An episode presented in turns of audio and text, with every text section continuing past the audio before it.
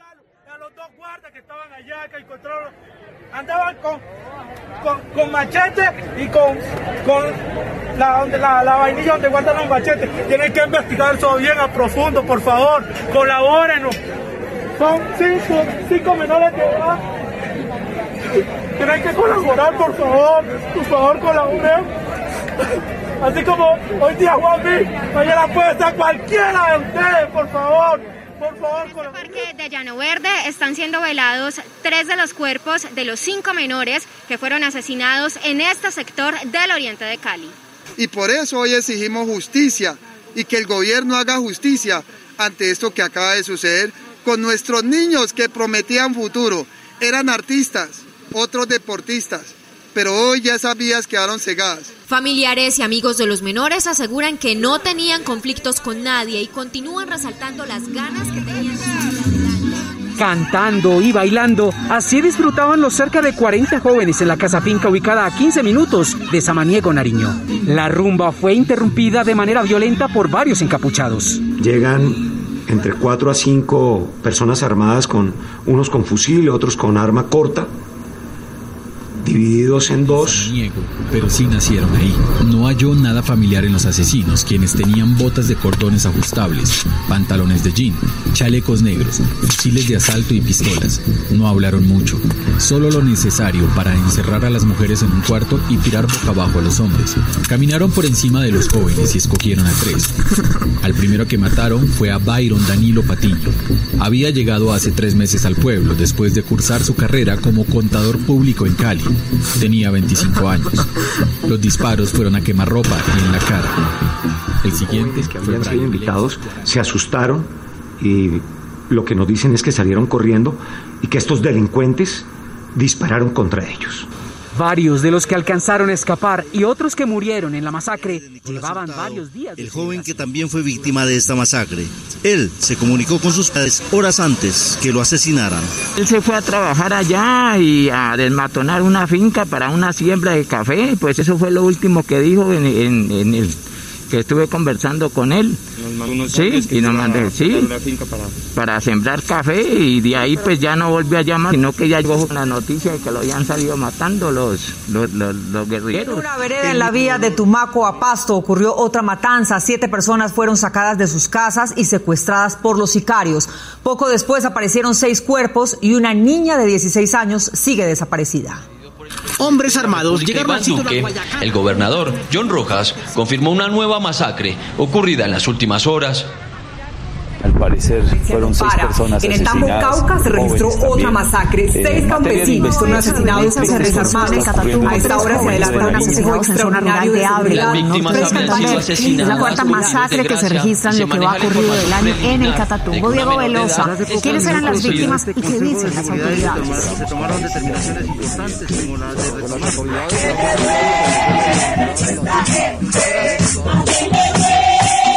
I can't I can't, I.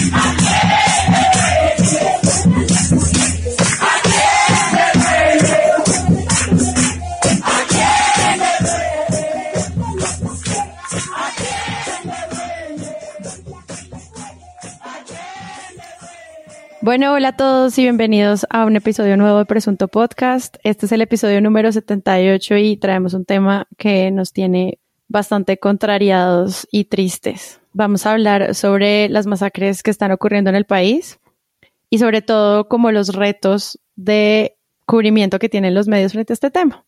Entonces, para el análisis, hoy Santiago Rivas, ¿cómo estás, Santi? Muy bien, buenas noches. Carlos Cortés. Hola Sara, eh, muy chévere estar otra vez de vuelta. Gracias, Charlie. Y Jonathan Bock. Hola Sara, buenas noches. Les recuerdo que Presunto Podcast tiene página web y que en la página web pueden encontrar todas nuestras redes sociales, arroba Presunto Podcast, donde nos pueden dejar titulastres, mensajes, recomendaciones, quejas y reclamos. Y también está nuestro botón de Patreon que es la comunidad que apoya este proyecto a que siga semana a semana publicando episodios y que además acaban de estrenar un Telegram en donde básicamente se discute la actualidad nacional constantemente. Entonces los invito a que quienes quieran hacer parte de esta comunidad simplemente entren a nuestra página y en el botón de Patreon se vinculen.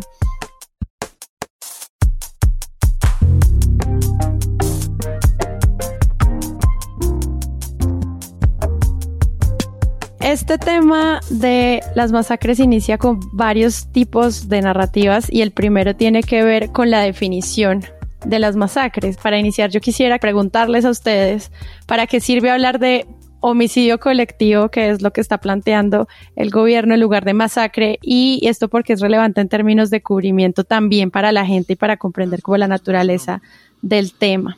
Los problemas uno no los puede eludir, a los problemas hay que hacerle frente y hay que hacerle frente con claridad. Muchas personas han dicho, volvieron las masacres, volvieron las masacres. Primero, hablemos de el nombre preciso, homicidios colectivos. Y tristemente hay que aceptarlo como país. No es que volvieron, es que no se han ido tristemente estos hechos de homicidios colectivos. Déjenme, yo les comparto a ustedes. Pues primero quiero decir que son, son una cantidad de temas que, como hablábamos con Rivas antes de empezar a grabar, como que la realidad se va poniendo difícil y densa de seguir también en cantidad de noticias, en la densidad de lo que pasa, en, en un drama que, pensábamos que realmente estaba dando un, giro y pues resulta que no. Y creo que eso se refleja un poco en la manera como los medios lo, tratan de cubrir, la conversación en redes saturada y también pues que cada cosa termina siendo en sí misma un round. Y el gobierno ha de alguna manera como recogido una retórica que venía pues desde que ganaron las elecciones, o sea, esto es un tema político y que se refleja en la manera como ellos enmarcaban el lenguaje de su campaña, entonces eh, empezar a hablar otras de terrorismo, volver a poner eh, a la guerrilla en un término denigrante que si usted es guerrillero eh, como político es que está en armas o tiene algún vínculo con las armas y un cambio de política, pues de volver a hablar de narcotráfico, de cambiar la agenda y eso obviamente empieza a cambiar completamente el lenguaje. Es una realidad que, bueno, ya hablaremos de eso, creo que el uribismo no está conectado como con lo que la gente siente en este momento, pero ahí se vuelve para ellos un campo de batalla de cómo empezamos a nombrar ciertas cosas y lo decía Sandra Borda eh, y por eso tuve un lapsus eh, antes de empezar el capítulo que le dije a Sara Sandra porque ella estaba diciendo ahora en Twitter una cosa muy importante y es como que ella se acuerda cuando las agencias de cooperación, el uribismo le mandaba en el gobierno de Uribe unas recomendaciones de cómo usar ciertos, ciertas palabras sobre el conflicto armado, lo mismo que pasaba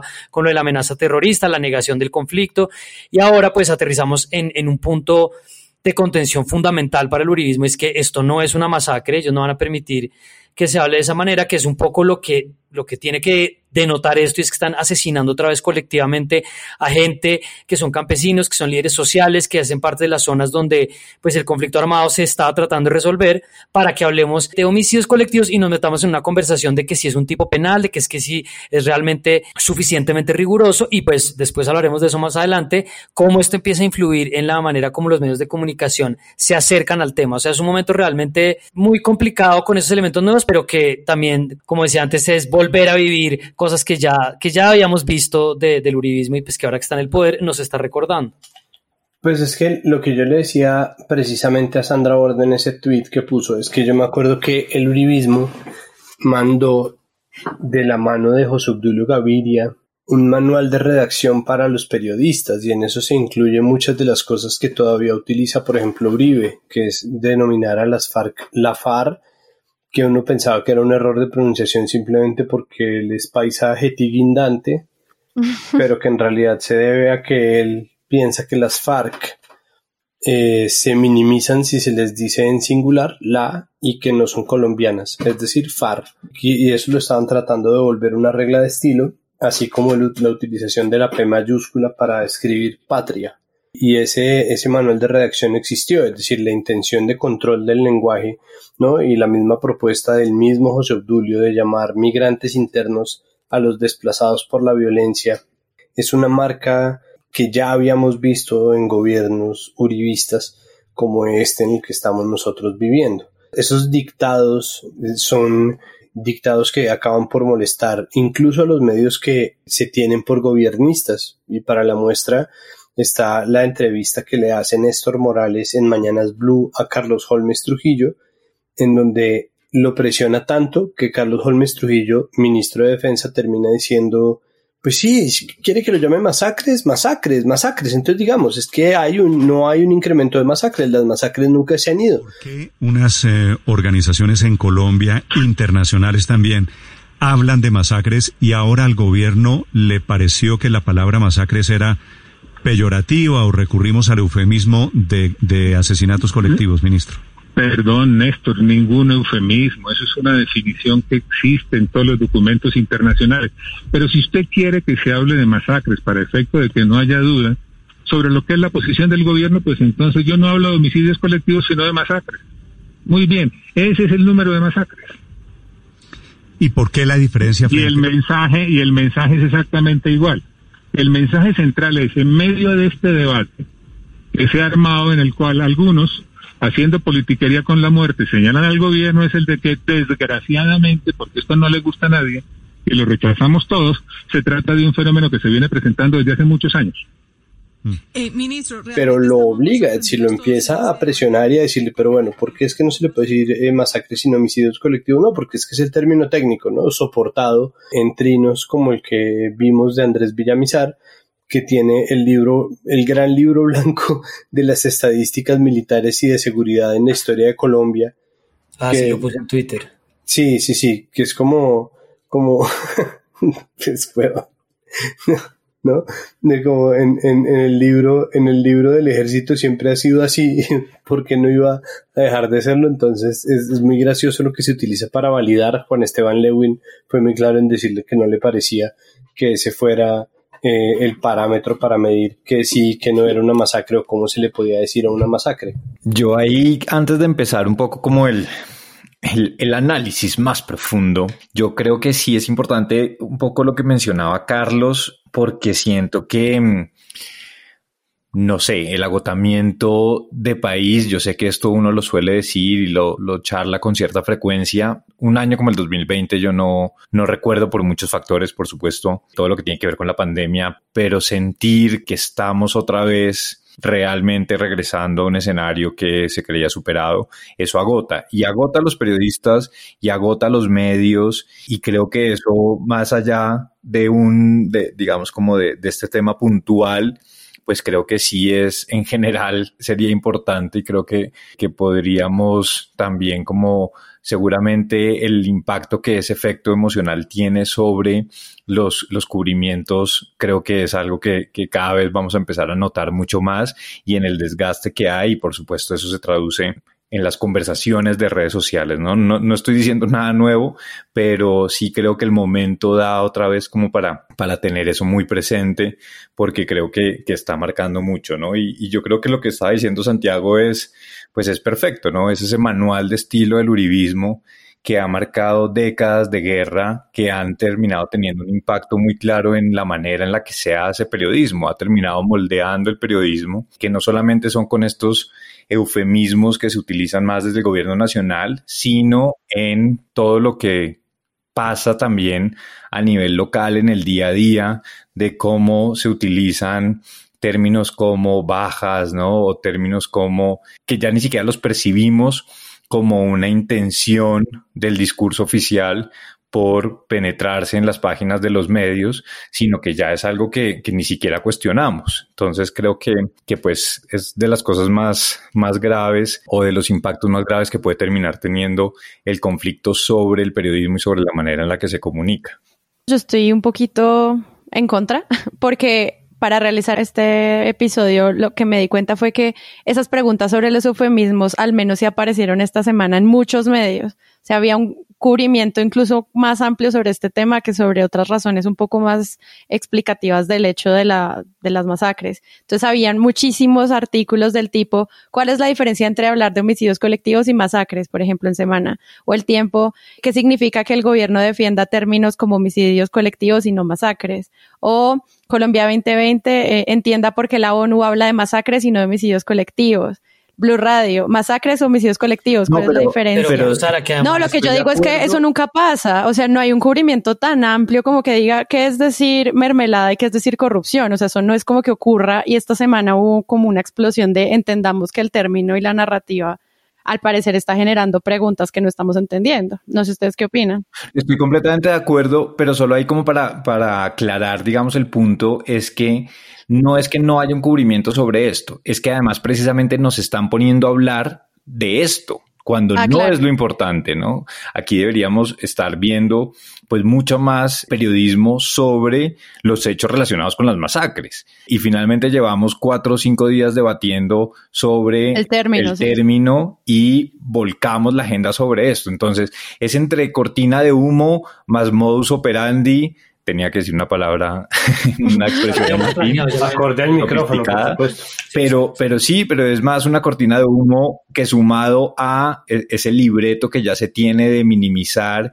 y de, de darle una vuelta al lenguaje del conflicto, más pues también como una yo creo que es una intención muy clara de este gobierno y bueno, pues no es exclusivo de este, pero cada vez son tendencias como más claras de controlar qué se dice y cómo se dice, ¿no? Yo creo que eso es un afán que es muy claro de este gobierno. Una pequeña claridad de términos antes de continuar. La mermelada no alude a corrupción, sino a clientelismo. Es decir, la mermelada es legal, que es darle puestos en política a los partidos que participan de las decisiones en el, en el legislativo que favorecen al gobierno, para que favorezcan al gobierno. O se podría llamar también cambio radicalismo. Yo quería, yo quería decir otra cosa, Sara, sobre el punto que, que tocaba Boc, y es que esto también abre una pregunta de en qué medida han cambiado los medios, que pues esto es retomar una cosa que pues como muchas de las conversaciones de presuntos ya hemos tenido antes y la última vez que hablábamos de que yo estuve, que era uno de los capítulos sobre la medida de aseguramiento contra Uribe, volvíamos a, al tema de si el país era el mismo. Yo decía, pues el país no es el mismo. Y esto, otro elemento, pues es que esto de, de, de, las masacres está coincidiendo pues con las decisiones contra Uribe, muchas de las cuales vuelven a abrir discusiones sobre masacres en el pasado. Pero el punto que yo decía que quería, al que quería ir es en qué medida ha cambiado el país. O sea, una de las, una de las preguntas que tendríamos que hacernos es listo. En ese primer y segundo gobierno de Uribe se, se tenía esta, esta estrategia de eufemismo político que tanto ahora el urismo va a volver a intentarlo y pues yo digo, eh, pues obviamente que creo que no les va a funcionar, que las redes ya están en otro punto, que los medios tienen una presión también de hablar de ciertos temas y que está quedando muy claro, pues al punto que lo ilustra en el ejemplo Rivas, pues que, que al gobierno no le están pasando tan fácilmente ese, ese truco. Pues es que lo que pasa es que también hay una, hay una vaina y es que, miren, por ejemplo, otro, otro trino de Sandra Borda, ya que estamos eh, el, Twitter. ya que estamos estoqueando el Twitter de, Sandra, eh, pues habla de cómo Noticias Caracol acabó por adoptar hoy el término eh, asesinato, homicidio colectivo o asesinato colectivo. Es decir, poco a poco, ¿no? Tal vez vaya a empezar a aparecer el término más normalizado y esto se debe también a que nunca antes, jamás en la historia del conflicto colombiano, incluso cuando se pretendió negar que existiera, que fue el gobierno Uribe, es decir, ocho años de nuestra historia, se utilizó el término eh, asesinato o homicidio colectivo para referirse a masacres. Antes siempre se hablaba de masacres, puede que no se hablara desde el gobierno y quienes utilizaran el término fueran defensores de derechos humanos, pero se trata de un término que hasta ahorita apareció, es decir, el término homicidios colectivos apareció en el 2020 en el panorama de la opinión pública. Antes de eso, nunca. Entonces, es normal que exista el debate, es normal que el gobierno quiera voltear la agenda hacia allá, pero también es normal que se vaya incluyendo poco a poco en el vocabulario. Eso es una cosa que tendremos que ver con el pasar de las semanas. Lastimosamente, esto sin poner en duda el hecho de que van a seguir ocurriendo masacres en el país, ¿no? Triste, pero así parece ser. Yo coincido con la irrelevancia de discutir sobre el nombre, si bien creo que los eufemismos y que hay que llamar a las cosas por lo que son. Creo que lo que ha pasado en agosto es muy doloroso, tener que reportar el 11, seis menores de edad en Cali, el 15 de agosto, las ocho víctimas en Samaniego, más tres más, eh, personas indígenas en Ricaurte, el 21 de agosto, solo seis días después, seis personas en Arauca y otras seis en el municipio de Tambo, en Cauca, Luego, un par de días después, seis personas más en Tumaco. Estamos, estamos frente a una situación muy difícil y asimismo es el rol que tienen que cumplir los medios, ¿no? ¿Cómo lo van a hacer? Y ahí creo que sí el lenguaje, la forma y las preguntas que hagan, sobre todo el foco y la manera en que esto ocupa su agenda es crucial. Y quiero por eso volver a otra de las preguntas que encontré en un editorial del Diario del Sur, ¿no? que se pregunta por la forma de cubrir los 10 municipios costeros del departamento de Nariño, que dice, según este texto, cuenta con un grupo especial de Fuerzas Armadas que tiene más de 10.000 hombres. Dato que yo no sabía. ¿Y cuál es la evaluación de su gestión? 10.000 hombres que cuidan estos municipios o que están allí para estos municipios costeros.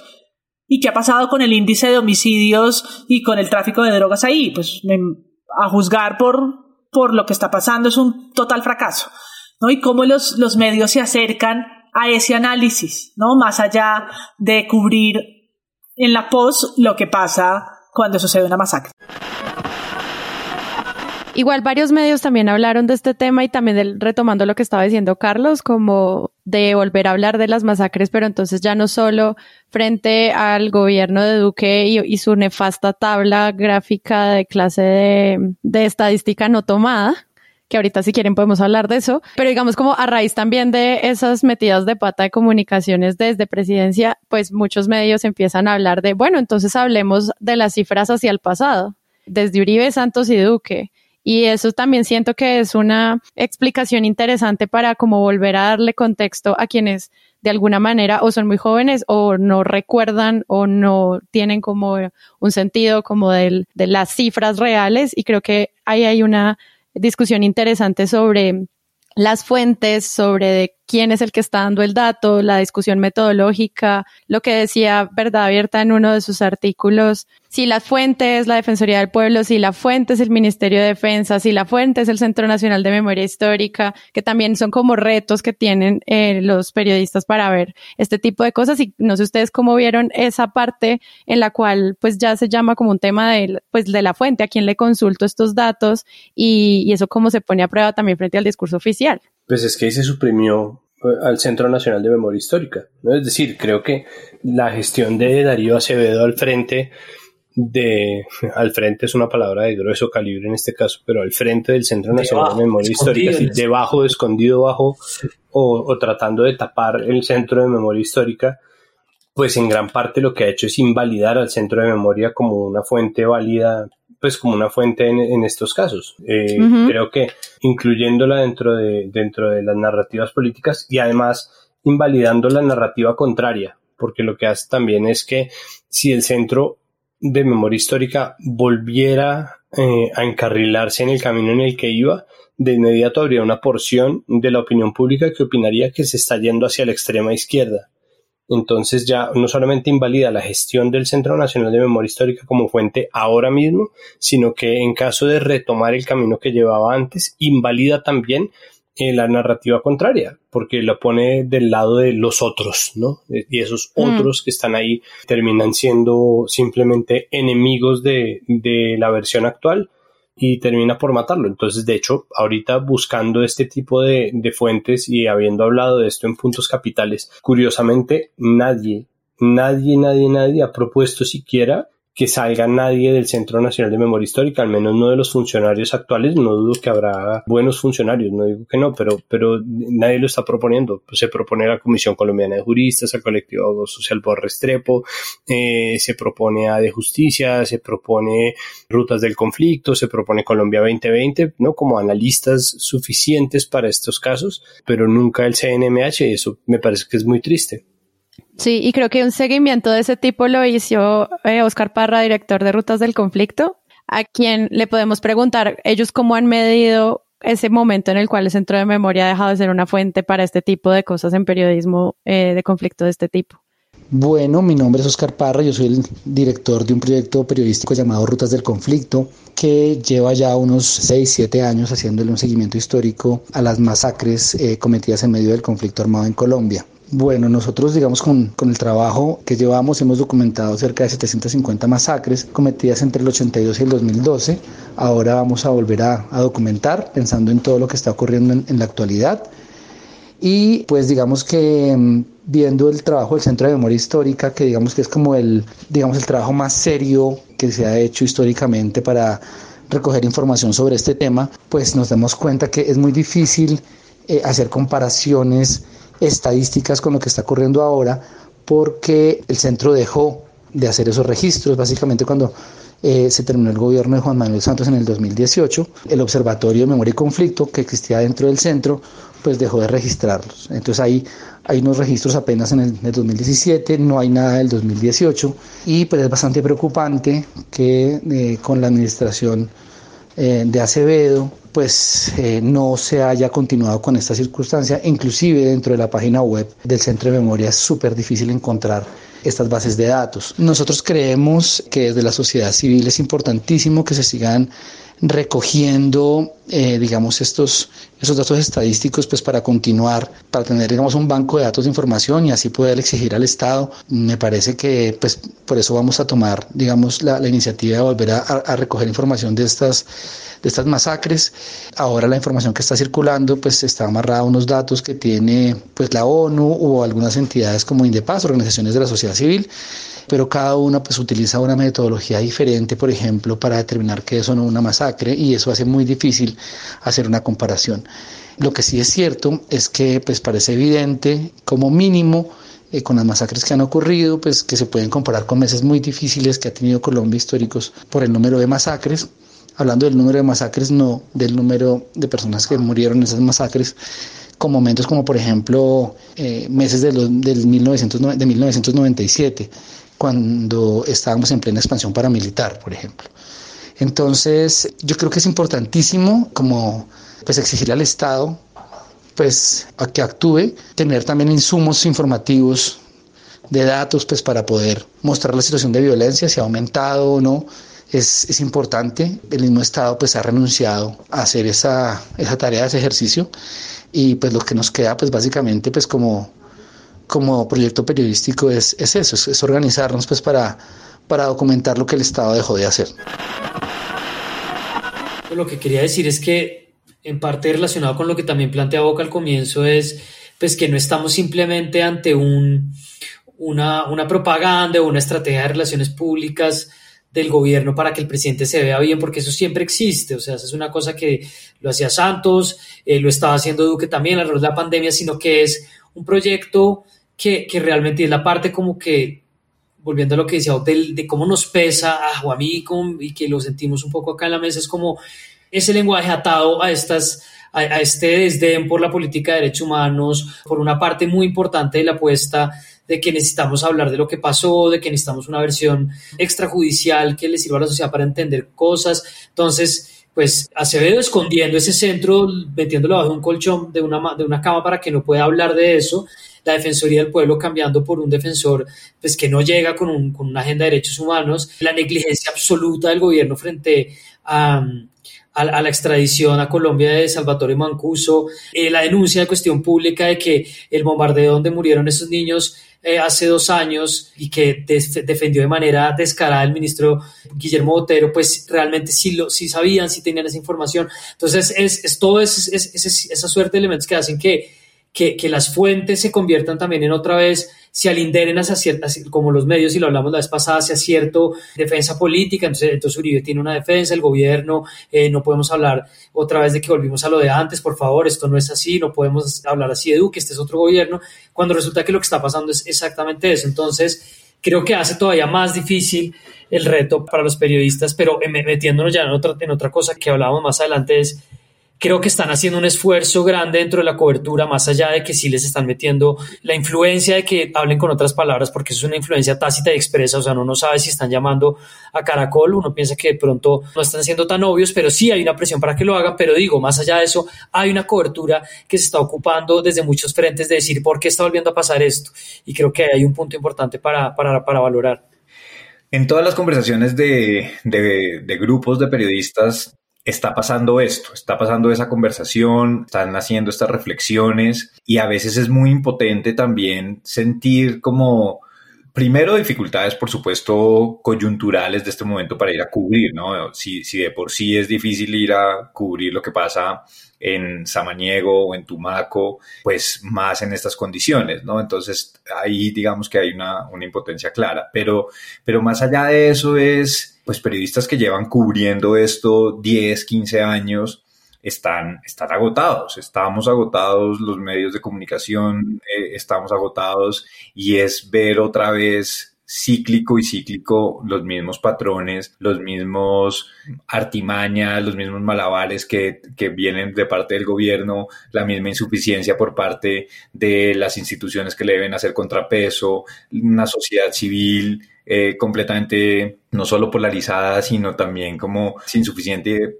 información, perdón, para hablar de esto. Y pues claro, redes, ¿no? Que redes por un momento es, juega la cara de el monstruo malvado que uno quiere salir corriendo, pero por el otro lado también pues como la posibilidad de que se haga contrapeso y que haya pues realmente como miles de manos sacando cifras del pasado, sacando comparaciones, sacando declaraciones que hacen que también pues haya más elementos para el debate sobre la mesa, ¿no? Pero, es un momento muy difícil. Yo no sé si es un poco como catarsis de, una acumulación de cosas, pero, pero como digo, en estos grupos de periodistas muchos dicen, pero es que esto es una avalancha de información que es muy difícil estar con la cabeza fría y poder hacer un, análisis mucho más claro de, de, todo lo que está sucediendo. Claro, y lo que yo siento como en estas conversaciones que tienen los periodistas para cubrir este tema, obviamente hay unas estrategias a largo plazo que podemos empezar a ver ya como algunos artículos de la silla vacía sobre cuáles son las guerras que están ocurriendo en diferentes niveles y que es un trabajo que seguramente pues como con la información que se vaya recolectando va a poderle dar más contexto a cada una de, de, estos temas. Entonces, frente a eso quería preguntarles, por ejemplo, cuando desde el ministro de Defensa, desde Carlos Trujillo, cuando se plantea la narrativa del narcotráfico, como el engendro del narcotráfico es la causa de los homicidios en los últimos días y entonces por eso es que... Sí, muy importante señalar que alrededor de esas masacres, lo que se ve en general es el impacto peligrosísimo y tremendo del narcotráfico. Lo cual significa que tenemos que continuar haciendo un esfuerzo cada vez mayor para efecto de avanzar efectivamente en la lucha contra el problema mundial de la droga. La aspersión aérea es hoy más necesaria que nunca antes. Es hora de hacerlo. Se trata de un asunto de seguridad nacional. Con la aspersión se erradican muchas más hectáreas diariamente. Es más segura. Evita los muertos y los heridos y es más económica. Tenemos que avanzar. O cuando inició, pues cuando iniciaron estos hechos horribles que se hablaba de, pues por estar rompiendo la cuarentena. O sea, como que ese tipo de aglomeraciones, ustedes como las vieron, eh, me parece como, pues que es un reto que obviamente tiene la gente para informar al comienzo, pero pues quedarlo por sentado también podría ser un riesgo, ¿no? ¿Se conocen quiénes serían los responsables de este asesinato? Daniela y televidentes, buenas tardes. Hasta el momento todo es materia de investigación, hay varias teorías, pero yo quiero mostrarle en esta zona, habían alrededor de 50 jóvenes departiendo, violando todos los, protocolos de bioseguridad y la normatividad establecida desde la gobernación de Nariño y desde la alcaldía municipal en lo referente a las medidas de aislamiento. Hasta aquí fue donde llegaron hombres armados y provocaron las masacres. Pues esa es una pregunta que yo me estaba haciendo precisamente porque me parece que no, no existe una necesidad, de pronto yo estoy siendo en extremo ingenuo, pero a mí me parece que no existe una necesidad o no debería existir una necesidad de, de dar con el responsable de inmediato, ¿no? Creo que eso es una cortina de humo en sí misma, ¿no? Que el, que el gobierno salga y diga, es el ELN, nadie te pidió, nadie te pidió que dijeras quién era. Es decir, sería interesante que al menos dijeran como, miren, en este territorio está pasando esto, esto y esto, esto y esto, ¿no? Pues de hecho me parece que la celeridad en la respuesta es prueba fehacientísima de la no presencia del Estado en ese lugar, porque en redes, ahí sí, eh, en la cara positiva de las redes de contraste de información, pues ya no se puede culpar de todas las FARC. Ya no se puede culpar de todas sus disidencias, ya no se puede culpar claro, de es todo que esa era la clásica. Ese es el punto de, de, de, de lo, de lo que de pronto el uribismo no está viendo en el punto ciego. Y es que esto sí es otra situación.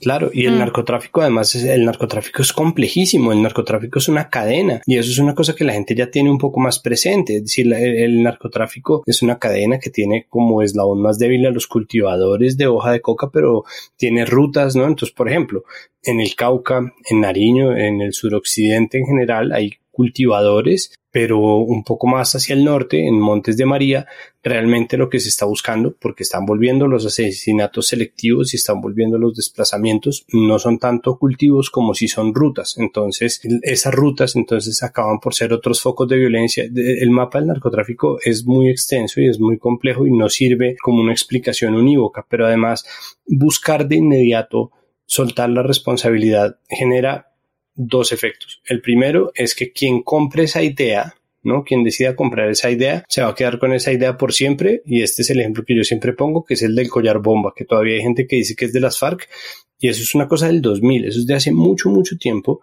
y Colombia Checa hace poquito sacó un artículo diciendo que no, que no era, que no fueron las FARC, que fue delincuencia común y porque en el 2018 el Patriota estaba haciendo campaña con el collar bomba en contra de, entre comillas, las FARC. Entonces, e- esa desinformación se queda ahí y lastimosamente no puedo menos que ser suspicaz y pensar que es por eso que lo hacen, que es por eso que Carlos Holmes Trujillo sale a decir que es el ELN y que son los narcos, ¿no? Y empieza además a decir, y lo repite muchas veces en su declaración, el ELN y las disidencias de las FARC y y las otras bandas, o sea, y, y, y los etcéteras, ¿no? Eh, Los etcéteras que son un montón de criminales, además hijos del paramilitarismo, como son el clan del Golfo, los contadores, los rastrojos, los los coconucos, los los condoricosos, lo que sea, eh, es decir, todos ese, todos esos etcéteros que el Estado debería saber mejor que yo, eh, no están ni siquiera siendo enunciados. Estamos volviendo al ocultamiento de las fuerzas oscuras que ni siquiera nos devuelve a 2002, sino a 1980.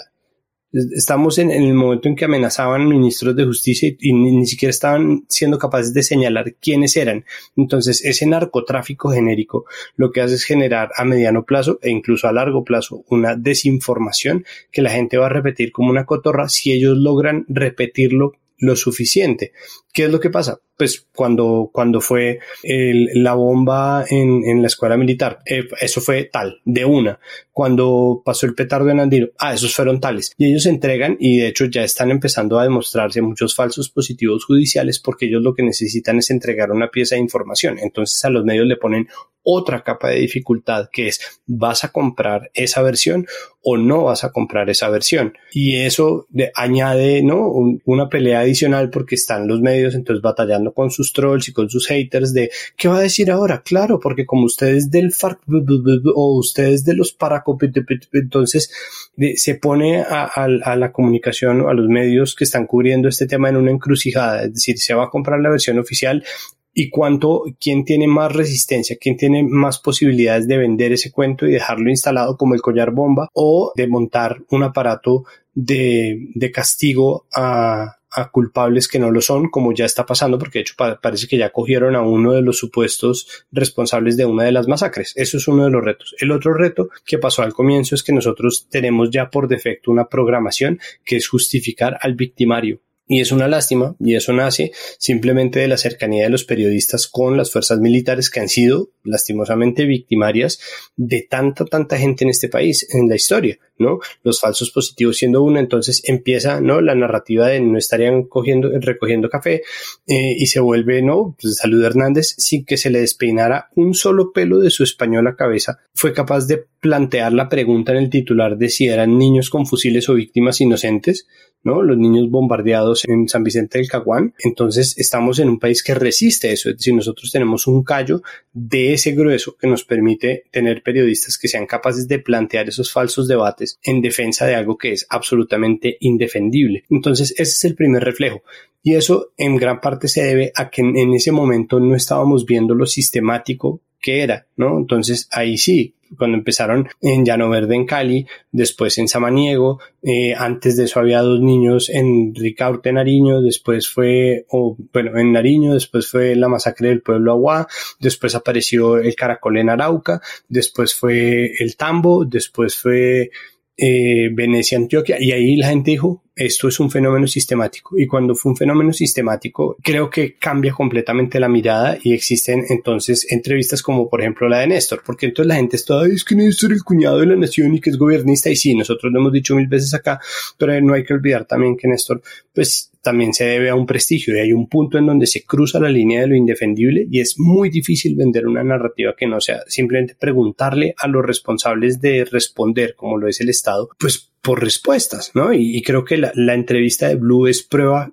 clarísima de eso porque el papel que cumplen pues sí es el de cuestionar finalmente al ministro de Defensa y ponerlo en su lugar y decirle, bueno, pero un momento, sí, la terminología, pero además en la sistematicidad, eh, pero además los números, pero además qué están haciendo, pero además quiénes son los responsables y un poco lo ponen entre la espada y la pared. No sé si habría podido ser más, no, no sé si habría podido ser menos, pero digo, creo que estamos llegando a ese punto, a ese umbral en donde es tan indefendible, ¿no? Que se está volviendo ya una cosa de, de los medios todos preguntándose qué carajo está pasando. Para meterle un, un elemento adicional a la discusión y es cómo va a reaccionar el gobierno, porque en este momento hay una oportunidad, o sea, estamos en un día importante también en la cuarentena, o sea, nos levantamos con una noticia que pues uno no, no podría calificarla, yo creo que sino de buena, y es vamos a levantar la cuarentena, vamos a tratar de pasar a una modalidad distinta, que nos vamos a cuidar, aparentemente las cifras no indican que esto se salió de control. Bogotá estuvo más o menos en los estándares de ocupación de la UCI, Barranquilla tuvo una gran crisis, pero bajó bueno. Entonces, estamos también en ese momento, ¿no? Como, ok, uh. y yo siento que el gobierno le va a apuntar mucho a ese mensaje del optimismo, de la propaganda alrededor de la reactivación. Vamos a ver cómo les va obviamente con las cifras.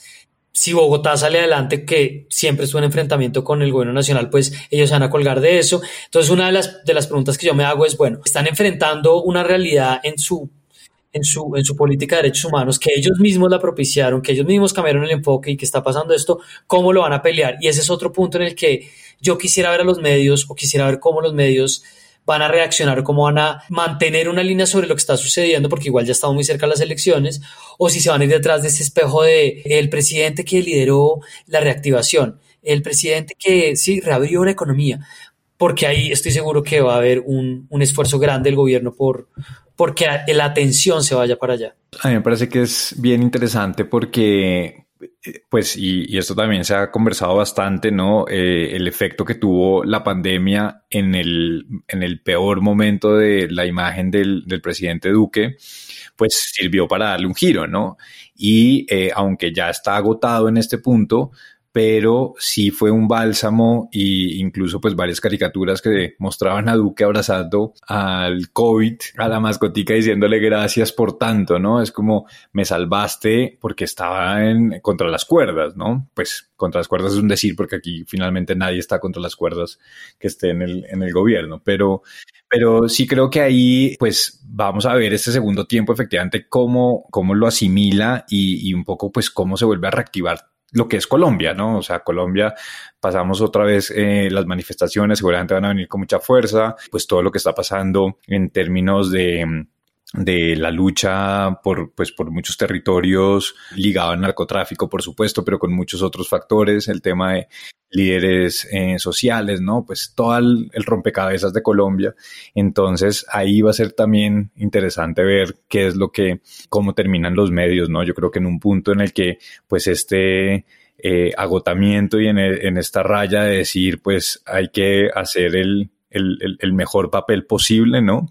Que, pueda realizar el periodismo, pero otros que también pues ya tenemos identificados, donde seguramente hay un poco más la incógnita pues que no, no me refiero que no se sepa o que no esté dando claras muestras de hacia dónde va, pero pues Semana igual sigue dando ahí como algunos puntadas de, de ataque hacia algunos sectores de, del gobierno, ¿no? Sobre todo lo que tiene que ver con el conflicto pero en general, pues ahí están más o menos ya como las alineaciones un poco claras y pues habrá que ver también en estos, en esta segunda mitad, cómo los medios pueden terminar también inclinando, ¿no? Un poco el, discurso y, y, esa proyección que vaya a dar el presidente de su imagen. Yo lo que siento acá es que podría empezar a ocurrir también como que hay un momento clave también para los medios locales, ¿no? Quienes desde, no sé, Antioquia o Córdoba, que son periodistas locales que conocen el tema de la coca, de la minería y de todo lo que está pasando con los disidentes y narcos, pues va a ser mucho mejor como conocer esa localidad de la guerra en esos lugares, o si es el Catatumbo, el tema del contrabando y las extorsiones y pues las guerrillas que están en el norte de Santander, como el ELN, el EPL, o en el Pacífico la lucha por el control territorial y las disidencias, eh, la coca también, o la ubicación de pues, lo que está pasando en los llanos, como que cada una de esas múltiples construcciones, pues siento que son más fáciles de explicar y, y, que ayudarían mucho también a que pues, los medios locales sean quienes nos ayuden a entender como todo este panorama. Porque desde Bogotá la veo como un poco difícil y pues lo que decía Boca al comienzo también es un tema de seguridad pues altísimo para, para quienes quisieran cubrir este tema, ¿no? Teniendo claro cómo, cómo está o, o, o, presuntamente cómo va a estar la cancha y a qué lado van a estar los medios de comunicación, pero entonces el papel que tengan las voces con más fuerza en las redes sociales, pues va a ser muy importante. Y es así de importante que estamos viendo cómo los gobiernos pues están obsesionados con las redes sociales y particularmente este gobierno, y aquí hago una pequeña cuña sobre el, el capítulo de, de, publicidad que, se va, que va a sacar la Flip sobre el de Iván Duque y los dos primeros años, pues hay un contrato de la presidencia con una firma para que haga monitoreo de 462 influenciadores donde está desde actualidad panamericana hasta el propio Uribe, ¿no? Entonces, no solamente es a los medios de comunicación o a voces distintas, sino es a su propio gabinete y a su propia gente del partido, a quienes monitorean y evalúan y categorizan entre positivo, negativo y neutro. Y parten de la premisa que el problema de imagen del gobierno son los comentarios que hacen en redes sociales. Entonces, y es como tienen que eh, Para empezar a monitorear podcast. Y, y pero, pero es así, es así, y digamos que, con el gobierno, que, que, además, pues ya verlo en un contrato y además que utilicen plata pública para esto, ¿no? Pues es, es, es descabellado, ¿no? Pero, pero esas, ahí va a estar la batalla por la información en, en, en este Pero, pero, es que además, Boc, entre menos entienden lo que está pasando, más plata se quieren gastar en monitorear conversaciones. Sí, es verdad. y entienden todavía menos. Como, ¿Cuál es su estrategia para entender al no, país? No, digamos, presunto podcast y aquí estamos hablando mierda y están, y están perfilando eso, pero y se gastan la plata y están les está entrando contenido que es muy, muy típico del paradigma del Big Data. Les entra un montón de datos, de conversaciones que no tienen ni idea qué hacer con eso, pero es cierto, están, están obsesionados con tratar de entender algo. Pues sí, eso también demuestra lo que dijimos al comienzo del episodio y es como, ¿qué tal si solo hablamos de, de un eufemismo durante semanas para que no tengamos que explicar qué no estamos haciendo y cómo que el Estado no esté es una de las grandes razones de que esto esté ocurriendo? Es como, amigos, Gracias por los eufemismos.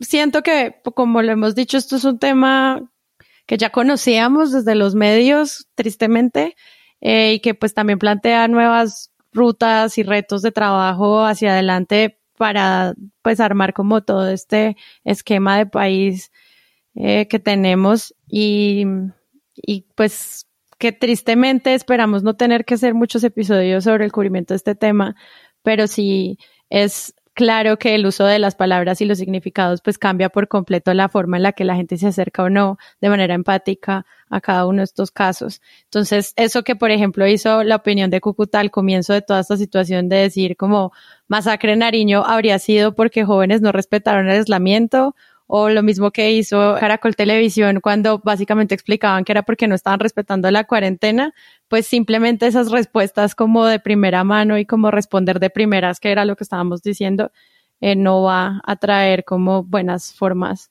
de reflexiones sobre esto. Para cerrar, Santi.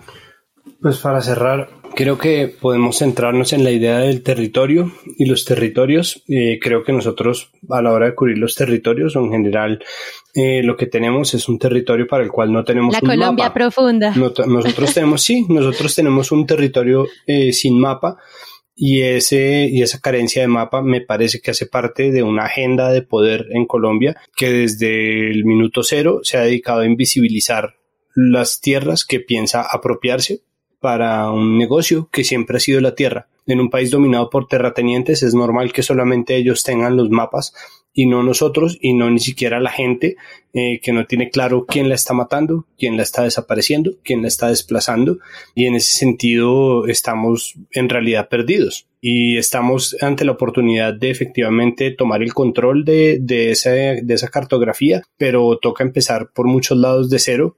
Y si el Estado no nos va a colaborar, habría que desechar por completo el mapa oficial, ¿no? La, geografía oficial y empezar a, tirar trocha porque creo que es la única manera. Me acuerdo mucho de los métodos de, de Alfredo Molano. Lo que estoy escribiendo es básicamente el método de Alfredo Molano, desconfiar del camino oficial y echar trocha a pie. No, esa era una buena cita para terminar con lo que, con citando a, a, Molano, pero y es el periodismo local y es un periodismo local pues cada vez, cada día que pasa es un periodismo local más débil, con menos mm, eh, instrumentos y, capacidades para, para poder hacer también como un cubrimiento de todo esto y cada vez queda más en manos de pues, este grupo de medios nacionales que en algunos casos hacen muy buen trabajo, en, en la mayoría de los casos digamos como que hay, no hay unas agendas, pero después hay unos grandes titulares y como los momentos culmen y los que terminan definiendo una, un cubrimiento, pues están marcados también por unos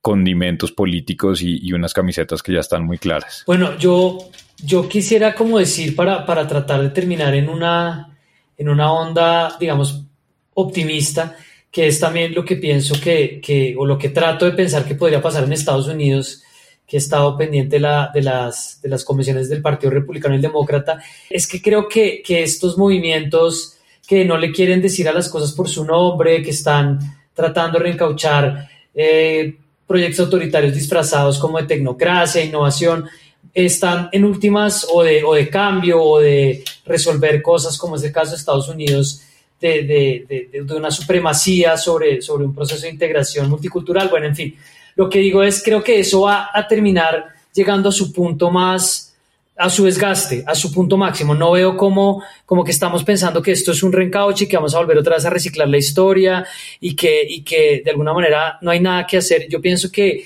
dentro de por lo menos lo que respecta a la manipulación de la gente, al debate público digital, a los medios de comunicación, yo siento que esto se va a extinguir de alguna forma, se va a desgastar. No siento que la gente vaya a seguirle la cuerda al gobierno si, si siguen pasando unos hechos de orden público que claramente no eran la dirección en la que estaba yendo el país cuando se firmó la paz, sobre todo como apuesta, como esfuerzo. Y eso creo que va a incidir de alguna forma en, en, en cómo los medios también terminen tratando de, de, ofrecer a la gente una visión distinta.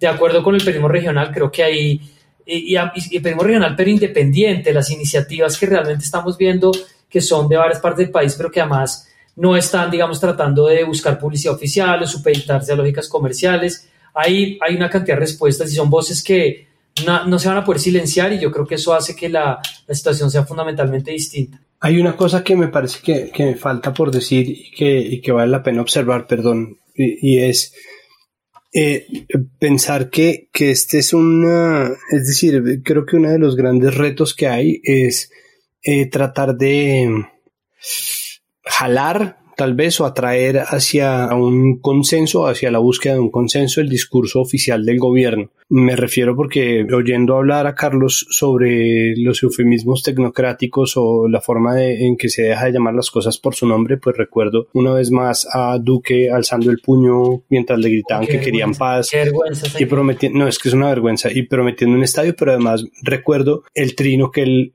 hizo después de la masacre de los niños en Llano Verde, el barrio caleño constru construido en, en, medio de la reconciliación.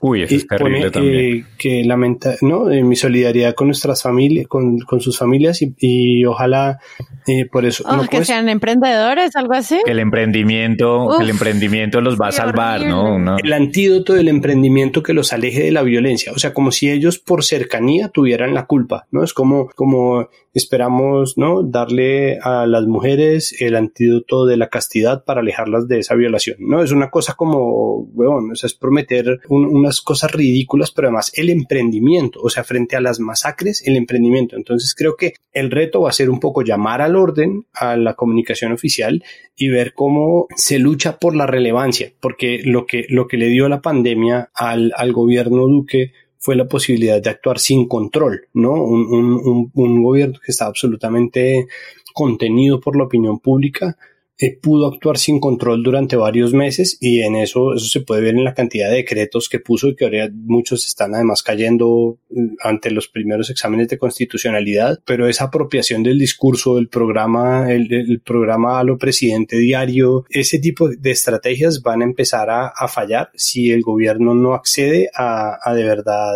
un, un, discurso relevante y no decir estupideces. O sea, si no se digna decir algo que no sean estupideces, van a fracasar. No puede ser que la única persona que diga cosas que parecen serias, aunque sean mentiras a leves, sea el ministro de Defensa y el presidente esté prometiendo estadios de emprendimiento frente a una ola de masacres. O sea, eso creo que es el culmen de la estupidez y de la irrelevancia por parte de un presidente y es grave y eso se está viendo si ustedes miran las páginas editoriales se está empezando a ver, las columnas están empezando a decir de frente que Duque es un idiota, ¿no? Y yo no creo que eso sea una agenda azarosa, yo creo que eso es una cosa que están haciendo casi que deliberadamente. No, pues ya nos queda entonces, simplemente creo que vamos a tener episodios sobre cómo vamos a entender la unidad especial contra homicidios colectivos que se crea desde el Ministerio de Defensa, las decisiones y alcances de las investigaciones de la Fiscalía y pues todos los entes de control en este caso, cómo vamos a mirar hacia atrás también eh, para darle contexto y lo que se ocurra o no en, los, en el periodismo regional. Entonces, nada, pues muchas gracias por participar hoy. Gracias, Jonathan. Gracias, Sara, Santiago, Carlos, Jonathan, Carlos. Burro. gracias, Santi. Con muchísimo gusto. Muchas gracias por la invitación, como siempre. Y Carlos Cortés. Gracias, Sara, y gracias a los patrons por patrocinar la modernización e engallación de este podcast. bueno, pues yo soy Sara Trejos y nos escuchamos en el próximo Presunto Podcast. Chao.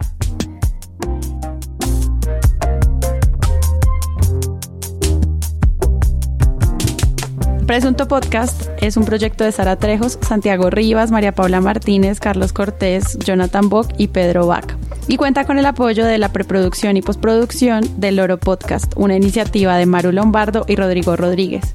Recuerden que podemos hacer este episodio gracias al apoyo de nuestra comunidad de usuarios que por medio de la plataforma de Patreon confían en nosotros para que cada semana exista un nuevo capítulo, mundiales, titulares, tres análisis.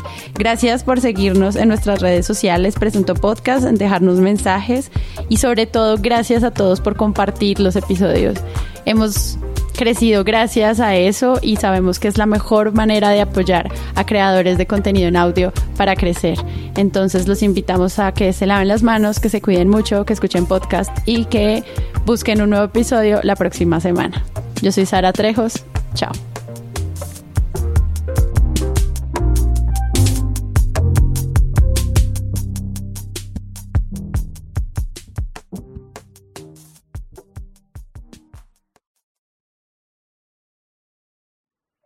Iba a ser la cuña de estrenando micrófono, pero ya no. Sí, ah, pues aprovechamos a decir que estrenamos micrófono tanto que suenan eh, las ambulancias en el piso de, en el primer piso. Y que tenemos un compromiso de hablar con, con estilo para honrar el micrófono. Claro, por fin, por primera vez, hablar con estilo en Presunto. Ahora sí, tres eh, años después hablaré con estilo. no, usted siempre habla con estilo. Vox siempre ha tenido la voz, no ha necesitado el, el, el Yeti. Sí, sí, sí, vos. Vox siempre ha tenido la voz, eso es cierto. Siempre ha tenido la Vox. La Vox. Uf, re duro ese chiste.